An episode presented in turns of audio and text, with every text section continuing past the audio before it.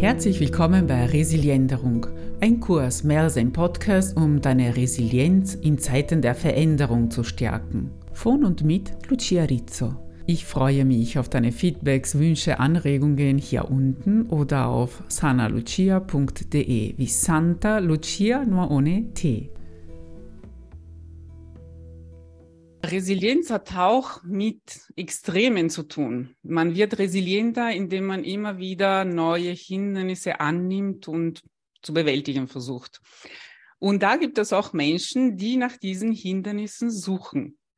Ich habe heute direkt vor mir Paul Bieber. Er ist Rekordhalter im Eisschwimmen jetzt gerade aus dem Jahr und auch letztes Jahr, glaube ich, Paul. Du wirst uns gleich ein wenig mehr davon erzählen. Ja, ich möchte dich gerne mal willkommen heißen heute zum Resilienz-Interview. Vielen Dank. Freut mich. Ja, und gleich die erste Frage. Wie bist du überhaupt zum Eisschwimmen gekommen und was ist Eisschwimmen? Also, das war 2018 da hat mein Trainer damals versucht, den Weltrekord aufzustellen im Eisschwimmen, also im Distanz-Eisschwimmen. Und äh, Hamza Bakiroglu, äh, was, was ist das für ein Ort? Das ist, ähm, er ist türkischer Staatsbürger, allerdings wohnt er auch schon seit Jahren im Allgäu. Also ich Ach so, mal, also der, türkische das ist Allgäu. der Name. Mhm. Genau, das ist der Hamza. Ähm, und ja, er wollte damals den Weltrekord aufstellen und hat ähm, diesbezüglich schon vorher publik gemacht, dass er das eben vorhat. Und ich als Ex-Schwimmer fand das sehr faszinierend und dachte, okay, ähm, ist ja schon verrückt. Ähm, ja, würde mich mal interessieren, wie er das überhaupt macht. Und habe ihn einfach angeschrieben und daraufhin hat er gemeint, ja, komm vorbei, wir gehen einfach mal zusammen zum Schwimmen.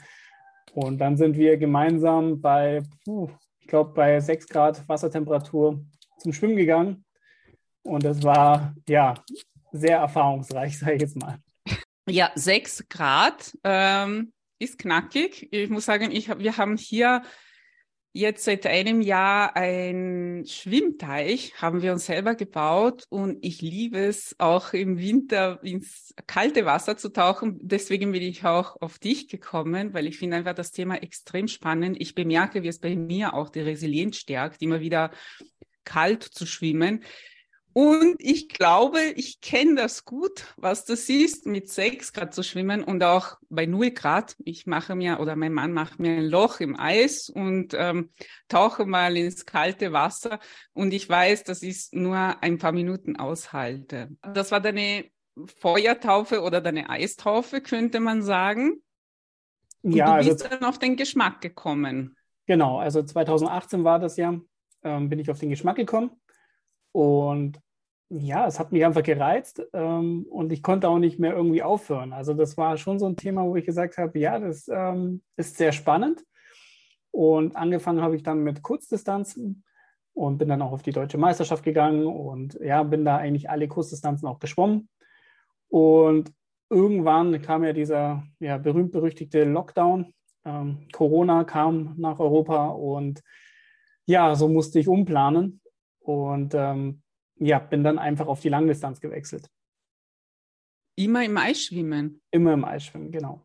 Mhm. Also du warst schon vorher Schwimmer, hast du genau. gesagt?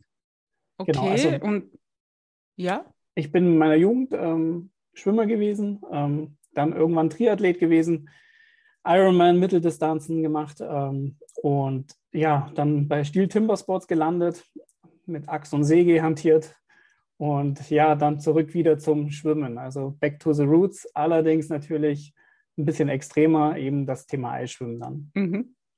Ein bisschen viel extremer.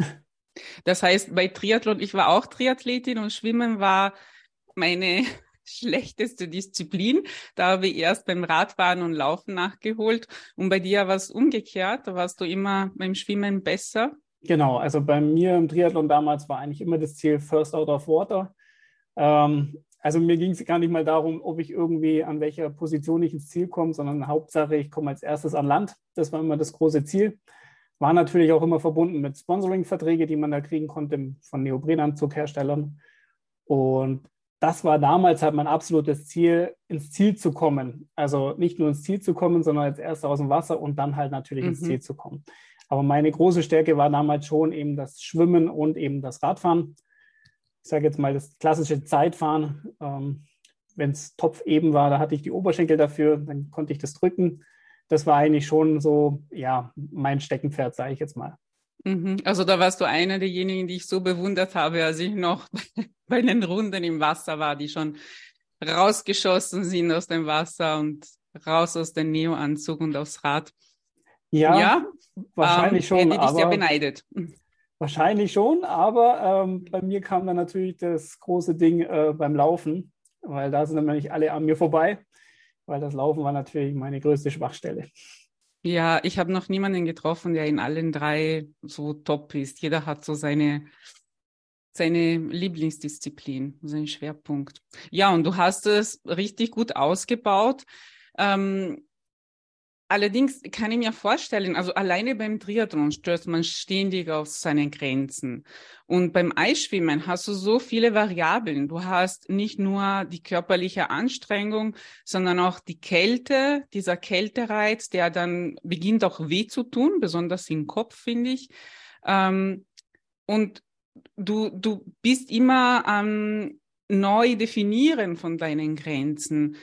Wie schaffst du das? Wie, wie gehst du dann damit um, wenn du merkst, oh, jetzt tut es weh, jetzt möchte ich gerne aufhören? Was, was beginnt da für dich? Wie sind deine Strategien damit umzugehen? Es fängt ja eigentlich schon bei der Vorbereitung an. Ähm, also wenn ich sage, ich gehe heute ins Eiswasser, dann mache ich mir eigentlich schon eineinhalb Stunden vorher im Kopf, was mich erwartet. Ja, mhm. Also ich sage mir jetzt nicht, ich gehe da jetzt einfach mal rein und schwimme das Ding. Ähm, so ist es nicht, sondern ich tue mich schon sehr, ich sage mal, detailliert damit auseinandersetzen, was mich erwartet. Das bedeutet einfach, ähm, was kann passieren. Ja, also so die klassischen Dinge, ähm, Wasser in der Brille, ähm, vielleicht ein Ohrstöpsel nicht richtig drin gewesen. Ähm, ich sage jetzt einfach mal, okay, auch der, der Schmerz, der dann kommt, ähm, dieses Schmerzempfinden, ich nenne es immer eine berühmte Schmerzlinie auch, diese zu halten. Ähm, damit beschäftige ich mich eigentlich schon im Vorfeld. Und dann kann ich auch sagen, okay, wenn mein ganzer Ablauf so detailliert läuft, dass ich mich ähm, voll konzentriert auf diese Sache einlasse, dann kann ich das auch länger durchziehen. Ja, also im Endeffekt ist es nichts anderes wie ein Triathlet, der eine Nacht vorher im Bett den Wettkampf durch den Kopf spielen lässt. Ja, mhm. Nur, dass ich das halt eineinhalb Stunden vor dem Schwimmen mache, weil so lange geht ja mein Schwimmen nicht. Ähm, Im Durchschnitt sind es ja nur eine halbe Stunde, sage ich jetzt mal, wo ich im Wasser bin. Ähm, aber genau diese Punkte muss man natürlich schon vorher im Kopf durchgehen. Und ähm, ich glaube, da sind wir Extremsportler schon nochmal auch ähm, detailbesessener ähm, mhm. als die klassischen Amateursportler oder Freizeitsportler, dass wir uns wirklich Gedanken machen, dass alles detailliert auch passt. Also dass, dass die, das komplette Verhaltensmuster ähm, muss funktionieren. Also das, das ist wie eine Kette. Ähm, jedes Glied muss sitzen. Und so ist es halt genau bei diesem Thema Eisschwimmen, Extremsport, denke ich auch. Es muss einfach alles zusammenpassen. Und dazu gehört einfach auch ähm, ja, die medizinische Betreuung beispielsweise. Dazu gehört die Ernährung, dazu gehört ähm, alles, was im Vorfeld in Verbindung damit zu tun hat, ähm, die Gespräche zu führen mit den Trainern, mit den Verantwortlichen, ähm, mit den Schiedsrichtern, das ist alles sehr, sehr wichtig, weil schlussendlich geht es bei einem Extremsport immer auch um die eigene Gesundheit. Und ich möchte ja auch mich nicht irgendwie, ich sage jetzt einfach mal, äh, mich in Gefahr bringen, ja. Also ich will ja mhm. schon darauf achten, dass ich da auch wieder gesund aus dem Wasser komme. Mhm. Ja, also du hast verschiedene Punkte angesprochen. Es geht um die Vorbereitung, auch um die ganz konkrete Vorbereitung mit Schiedsrichtern sprechen, also Gespräche führen, organisieren äh, mit den Rettung, Rettungskräften und so weiter. Und was du davor angesprochen hast, das war mit der Vorstellung, was dich jetzt erwartet, wenn du ins Wasser gehst. Hat das auch ein Stück mit Visualisierung zu tun? Also bist du wirklich dabei, dir vorzustellen, jede einzelne Aktion, was passiert von dem Moment an, wo du deinen Fuß in das Wasser setzt oder sogar davor, wenn du die Brille vorbereitest? Ganz genau. Also auch visuell ist es so, ähm, ich kann mich damit tatsächlich richtig abschießen auch. Also das ist verrückt. Ähm, ich bin da so hoch konzentriert, dass ich auf dem Weg ins Wasser schon gar nicht mehr meine Umgebung wahrnehme. So konzentriert mhm. bin ich eigentlich. Das bedeutet auch, wenn meine Tochter auf dem Weg ähm, zu mir kommt und mich umarmen will, ich nehme die gar nicht mehr richtig wahr. Also ich bin eigentlich mhm. schon so komplett weg, weil mhm. ich mich nur auf dieses Thema fokussiere. Und das sieht für Außenstehende sehr erschreckend aus. Ähm, allerdings ist das für mich wahnsinnig wichtig, weil umso leichter tue ich mich da am Schluss endlich dann mhm. im Wasser. Und äh, da ist schon sehr wichtig, dass man das vorher durch den Kopf gehen lässt, ja. Mhm dann bist du sehr gut schon in Selbsthypnose und Trance trainiert. Du wärst ein idealer Subjekt dafür. das ist genau der Zustand, den man hat, wenn man in einer Trance ist, dass man alles ausblendet und sich nur auf eine Sache fokussiert. Genau. Es ist ja auch, Endorphine natürlich spielen da auch eine große mhm. Rolle. Ähm, und der Endorphinspiegel, der, der geht natürlich extrem nach oben. Ja? Also wenn, ähm, ich sage immer, wenn, bei den Läufern gibt es ja das berühmte Runners High, ähm, das dann irgendwann mal kommt und das kommt dann halt leider beim Laufen recht spät. Das muss man halt auch so sagen.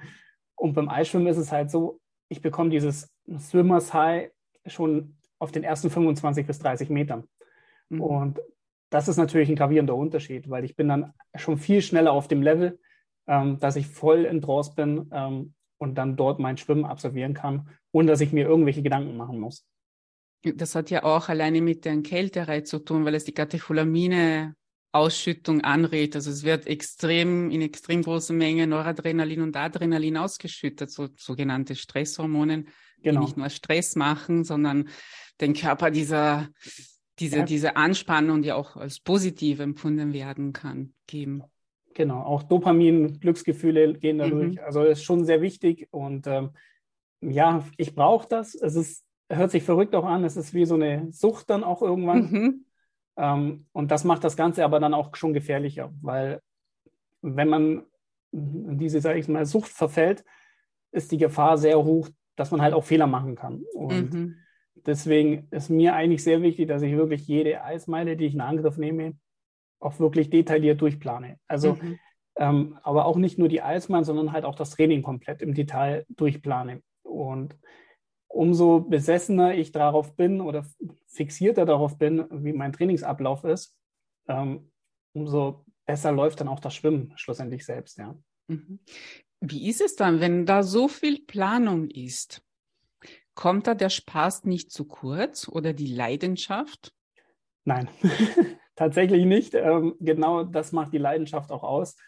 Ähm, ich habe früher davor Stil Timber Sports gemacht, also mit Axt und Säge meine Wettkämpfe gehabt. Das war vom Aufwand extrem. Ja, auch Triathlon ist ja vom Aufwand extrem. Ich habe viel mehr Stunden zum Absolvieren, zu trainieren. Ich habe ähm, beim, ich sage jetzt mal, wenn ich mit Holz trainiere, brauche ich irgendwo auch das Holz. Das bedeutet, ich muss auch das Holz herkriegen. Ich habe eine viel größere Vorbereitung. Das habe ich beim Eisschwimmen Gott sei Dank nicht. Beim Eisschwimmen ist es tatsächlich so, ich habe da einfach meine Badehose, ich habe da meine Schwimmcap, ich habe meine Schwimmbrille, meine Ohrenstöpsel, eine Boje, vielleicht noch ein, zwei Leute, die auf mich schauen und das war's. Ähm, es ist eigentlich, ich sage jetzt mal von der Vorbereitung selbst, einfacher. Mhm. Und worauf schöpfst du die mentale und körperliche Kraft für die Resilienz, also diese Widerstandskraft, die du ja beim Eisschwimmen unbedingt brauchst? Ja gut, im Endeffekt sind es viele Gespräche. Wie gesagt, ähm, ich habe mittlerweile einen ganzen Trainerstab. Es fängt an bei meinem Jugendtrainer Michael Jeschke, es fängt an bei Uli Munz, ein erfahrener Triathlet und ähm, Langdistanzschwimmer. Dann äh, Hamza, auch ein extrem Eisschwimmer, der wie gesagt auch einen Weltrekord schon hat. Ähm, die Jungs motivieren mich natürlich ja, und halten mich an der Stange. Und wenn ich in so einem professionellen Umfeld natürlich arbeiten kann oder mit so professionellen Leuten zusammenarbeite, die einfach wissen, was auf mich zukommt, ähm, tue ich mich viel einfacher damit. Ja. Das ist, mhm. ähm, der Druck ist gar nicht mehr da. Also wenn ich mit den Jungs mich unterhalte, Ähm, das war jetzt gerade vor meinem deutschen Rekord jetzt so, nach der sechsten Eismeile oder bevor der sechsten Eismeile, da war der Druck enorm, weil natürlich wollte ich diesen Rekord unbedingt. Und aber genau hier war es auch sehr wichtig, diese Gespräche zu führen, um diesen Druck eben ja freizulassen. Weil im Endeffekt, er hat gesagt, nimm es wie jede andere Eismeile auch.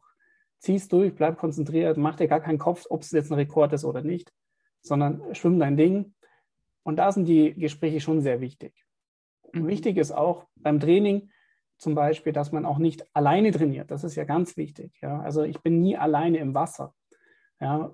Das ist so ein Punkt, da sehe ich sehr oft äh, Freizeitsportler oder Leute, die dann nachahmen wollen und dann alleine ins Wasser gehen und dann ja, kommen leider die Schreckensmeldungen, ähm, dass da wieder jemand untergegangen ist. Es ist einfach ein Extremsport, es ist wahnsinnig gefährlich. Eisschwimmen hat auch nichts mit Eisbaden zu tun. Also das muss man auch ganz klar, muss man das trennen. Eisbaden, diese Wim Hof Methode, ja, das kann man machen. Ähm, ich finde es nur einen großen, ich sage jetzt mal ganz ehrlich, Marketing-Gag auch ein bisschen. Ähm, da vermarktet sich jemand mit einer, ich sage jetzt mal, Atemtechnik, die ja eigentlich nicht mal von ihm selbst ist, sondern eigentlich von den Navy SEALs ist. Und ähm, hat da einfach ein schönes Marketing drumherum gebaut. Und die Leute rennen hin und rennen alle in die Tümpel und ja, halten den Kopf mal kurz unter Wasser. Und Eisschwimmen ist aber schon nochmal eine Hürde größer, weil wir schwimmen da drin tatsächlich. Der Kopf ist permanent unter Wasser. Ähm, wir haben einen viel höheren Kalorienverbrauch. Ähm, es, wir haben viel mehr Stress. Ja, und natürlich unser Herz geht ans Limit. Das muss man schon auch sagen. Herz, Lunge, das alles geht ans Limit, weil es ist halt normal ein Extremsport. Ja, und deswegen ist mir da sehr wichtig auch, dass wenn jemand das machen möchte, es niemals allein zu machen. Mhm. Und ich trainiere sehr oft ähm, am Bodensee in Wasserburg und da habe ich meine Leute dabei, ja, Ex-Polizisten, Schwimmerkollegen, die auf mich aufpassen, aber auch meine Trainer sind sehr oft mit dabei. Und das ist schon sehr wichtig, dass man da ein gewisses Umfeld auch hat, um eben schlussendlich, wenn man jetzt wieder den Kreis schließt, auch, ich sage es mal, ohne Druck trainieren kann und dass man mental auch wirklich stark bleibt. Also da sind mir die Gespräche mit den Leuten, mit den teilnehmenden Leuten am mhm. wichtigsten. Ich möchte nur kurz zurückgehen auf die Wim Hof Methode, die ich als ganz was anderes sehe. Es hat, gemeinsam mit dem Eisschwimmen hat es eigentlich nur dieser Punkt, dass es im kalten Wasser ist. Aber die Wim Hof Methode will jetzt nicht ein Sport sein. Es will eine Methode sein, wie man lernt, eben zum Beispiel Resilienz auszubauen oder gewisse ähm, Autoimmunerkrankungen zu verbessern oder loszuwerden. Es hat, ähm, finde ich, schon andere Ziele. Also es ist nicht ein Extremsport, sondern eine Extremdisziplin, wenn man will, ähm, um die eigene Selbstdisziplin zu verbessern, während äh, Eisschwimmen ist, ja, ist ein Extremsport, ist ein, ein eine Sportart, wo, wo man viel mehr Technik hinzukommt und ähm, nur dieser eine Punkt gemeinsam mit dem Eisschwimmen ist, aus meiner Sicht zumindest. Genau, das wäre die richtige Sicht. Bloß ähm, leider verwechseln das sehr viele Leute. Viele meinen so. halt, dass mit dem Eisschwimmen tatsächlich das Eisbaden gemeint ist oder das Eisbaden ist für viele mhm. eben das mhm. Eisschwimmen. Ähm, man muss es hier schon ganz klar trennen. Ähm, mhm. Das Eisbaden ist eine ganz andere Geschichte als das Eisschwimmen. Okay. Ähm, das ist mir nur sehr wichtig, dass man das wirklich auch, ähm, ja, auch kommuniziert, weil ich doch in den Gesprächen sehr oft feststelle, ja, ich werde sehr oft gefragt, zum Beispiel, ob ich selbst die Wim Hof Methode anwende. Dann sage ich mhm. nein, weil im Endeffekt bringt diese Methode mir für meinen Sport nichts. Mhm. Ja. ja. Ich habe auch festgestellt, dass die Atmung etwas anderes ist. Also die, die kann man auch nicht beim Eisschwimmen benutzen oder beim Eisbaden benutzen. Das soll man auch nicht. Das sagt der Wim Hof selbst. Genau.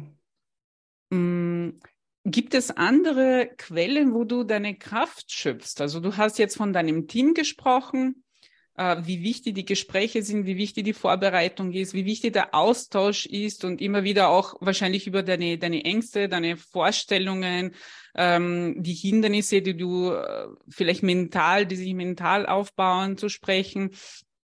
Gibt es noch andere Quellen für dich, Quellen der Kraft, wo du bemerkt hast, ja, das gibt mir Kraft. Da kann ich meine Widerstandskraft, meine Resilienz auf diese Sache aufbauen. Also was sehr wichtig ist für mich, ist auch Zeit für mich einfach zu investieren. Also ich bin manchmal ab und zu, ja, nehme ich mir eine Auszeit. Also ich bin einfach mal von Freitag bis Montag weg.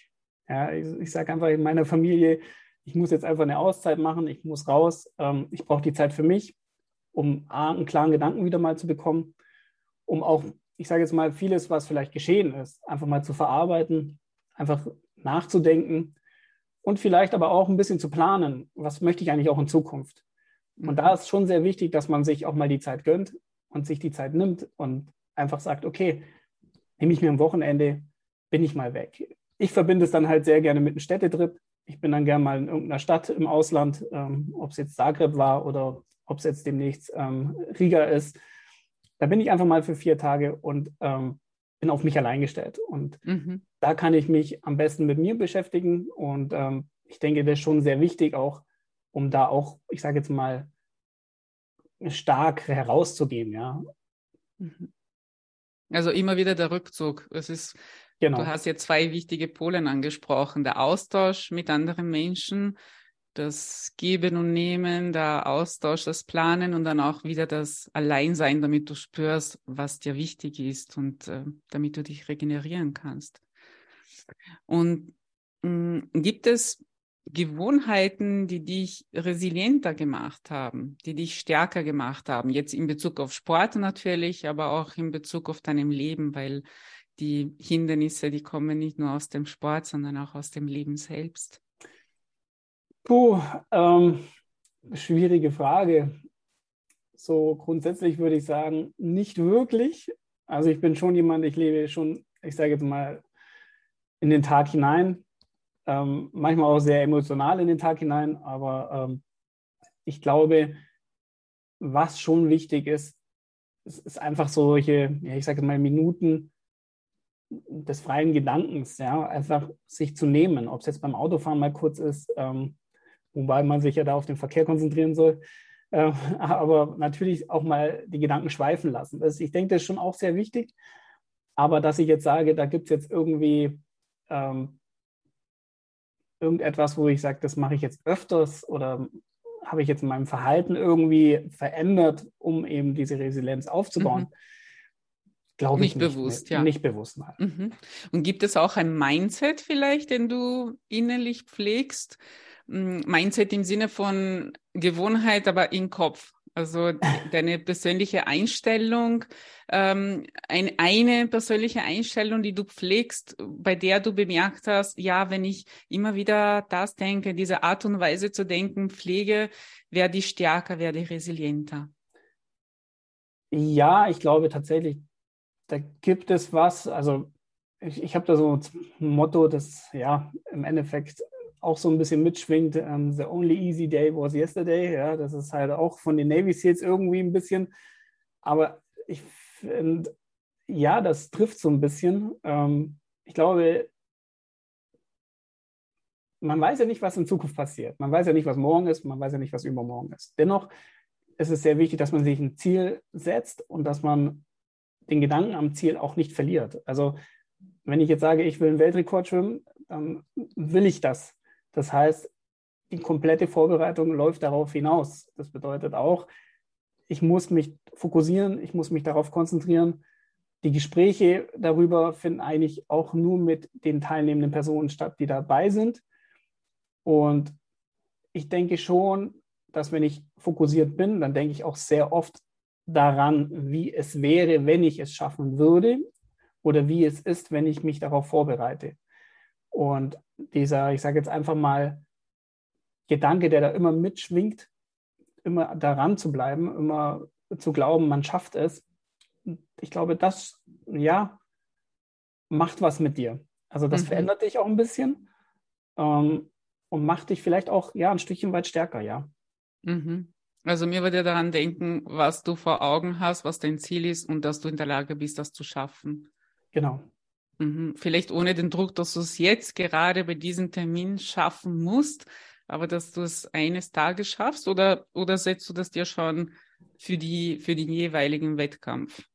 Also das eigentlich sage ich mir immer, ich denke immer in Wintern. Also eine Wintersaison, was möchte ich in dieser Wintersaison schaffen? Und mhm. dann habe ich schon meine Ziele und die schreibe ich mir auch auf und sage, da möchte ich hin. Dann bespreche ich diese mit meinen Trainern. Ähm, dann wird auch reflektiert, ist es überhaupt realistisch? Können wir diese Ziele angehen? Dann spielt aber natürlich auch die Vorbereitung eine Rolle, weil es kann ja durchaus mal sein, dass man mal krank wird, ähm, dass irgendwas Unvorhergesehenes passiert. Und ja, das kann dann deinen kompletten Plan auch komplett zerlegen. Ja, und dann muss man auch sagen, gut, wenn es halt dann diesen Winter nicht klappt, dann vielleicht den nächsten. Ja, mhm. ähm, man muss sich da, glaube ich, schon ein bisschen frei machen, auch ähm, nicht zu sagen, koste was wolle. Ja, das muss jetzt passieren ähm, oder es muss mhm. jetzt klappen. Ähm, wenn die, ich sage jetzt mal, Vorherkehrungen optimal getroffen sind, wenn die Vorbereitung gut lief, dann kann ich mich darauf fokussieren, dann kann ich sagen, okay, jetzt ist der Tag, heute wird es klappen. Aber auch an diesem Tag kann viel passieren. Ähm, so eine Eismeile, man sagt immer, ja, das ist ja leicht gesagt, eine halbe Stunde da schwimmen. Ähm, der eine oder andere sagt sich, na gut, in einer halben Stunde kann aber auch wahnsinnig viel passieren. Man kennt es aus dem Triathlon. Ein Triathlon geht ewig.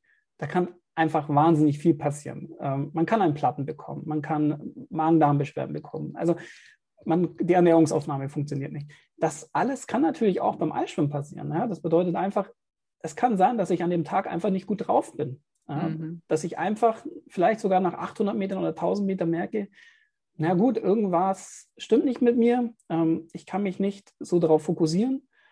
Dann muss man aber auch ganz klar sagen, gut, dann breche ich ab in diesem Moment. Das tut in diesem Moment auch weh, aber es geht immer noch um meine Sicherheit. Und mhm die Sicherheit muss über allem stehen. Und ich glaube, da haben alle Extremsportler auch was gemeinsam. Wir achten extrem auf das Thema Sicherheit. Also ich würde behaupten, kein Extremsportler ist fahrlässig. Mhm. Ich glaube einfach, es ist so detailliert durchgeplant. Ich mache jeden Tag ein EKG. Ja, ich messe jeden Tag meine Blutwerte. Ich messe jeden Tag meinen Blutzuckerspiegel. Ähm, diese Vorbereitung ist so detailliert, da lasse ich nichts zum Zufall kommen. Ja? Wenn ich merke, dass ich krank werde, dann lasse ich Trainingstage aus. Ja? Dann sage ich, gut, dann gehe ich heute nicht ins Wasser. Ich muss mich erst stärken. Und das mhm. ist schon mhm. sehr wichtig. Und ja, ich glaube, das ist der größte Unterschied eigentlich bei der ganzen Geschichte. Mhm. Ja.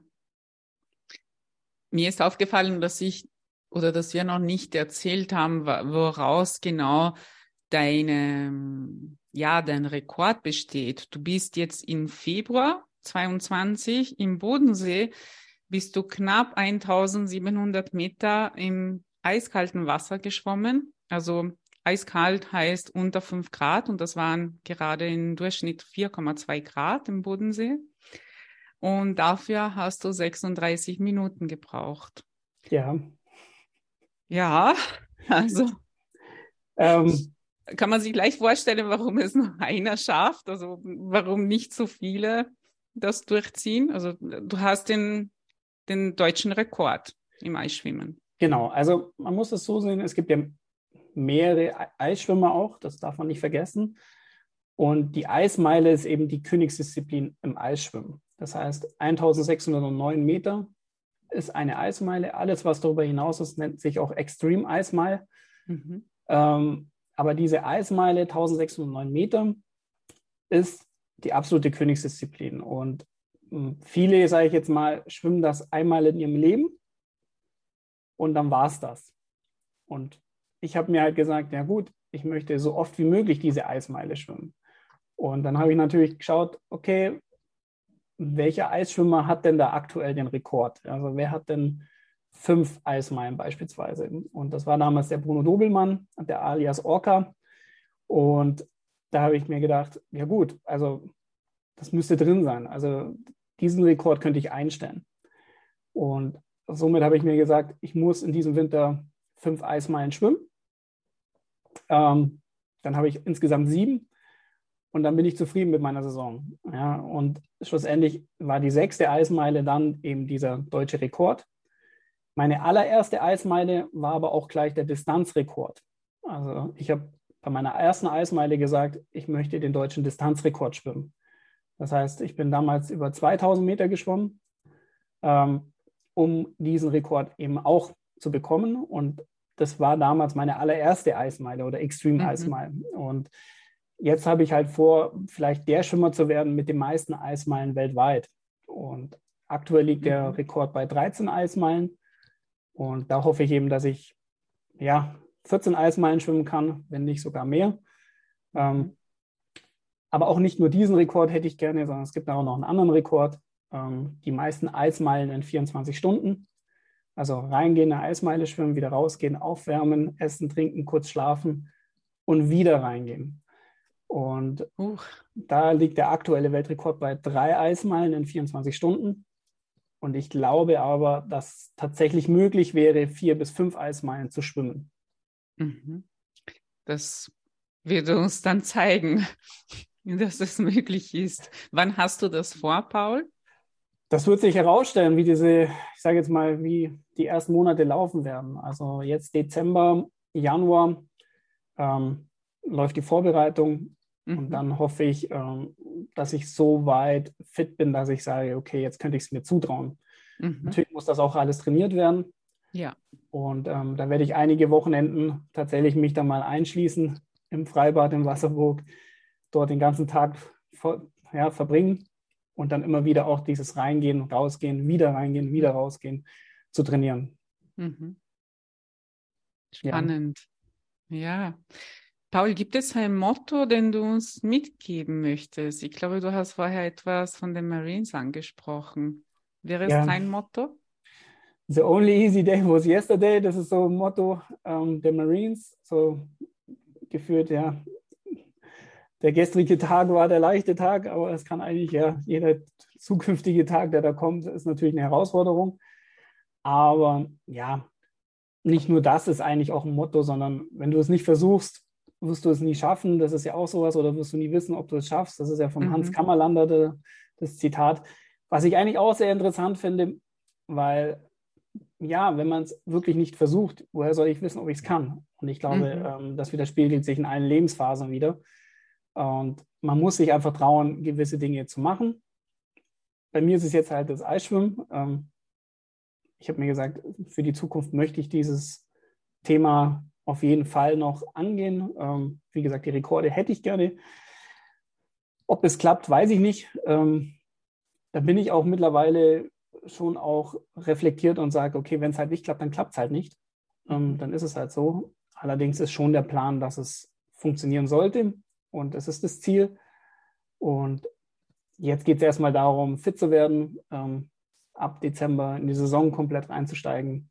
Aktuell mache ich sehr viel Grundlagenausdauer und ab Dezember fange ich jetzt eigentlich mittlerweile dann an, erst ins Wasser zu gehen, groß, ähm, weil wir ein bisschen unseren Trainingsplan verändert haben.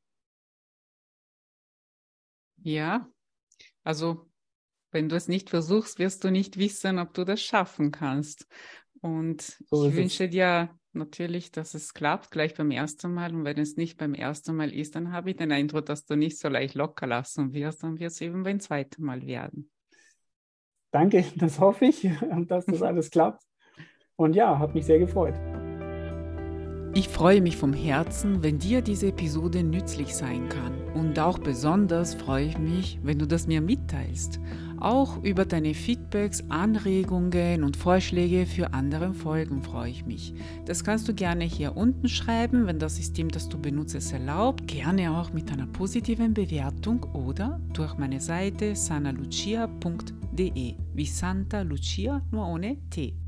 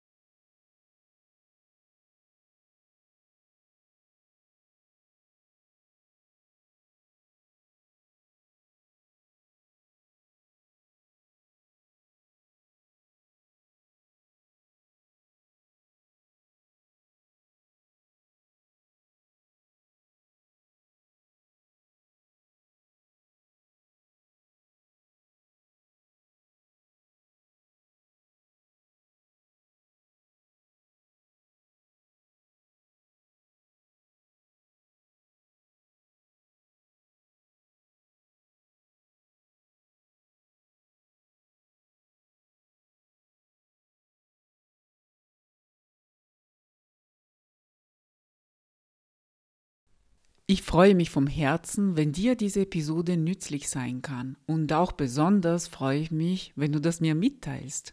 Auch über deine Feedbacks, Anregungen und Vorschläge für andere Folgen freue ich mich. Das kannst du gerne hier unten schreiben, wenn das System, das du benutzt, es erlaubt. Gerne auch mit einer positiven Bewertung oder durch meine Seite sanalucia.de wie Santa Lucia nur ohne T.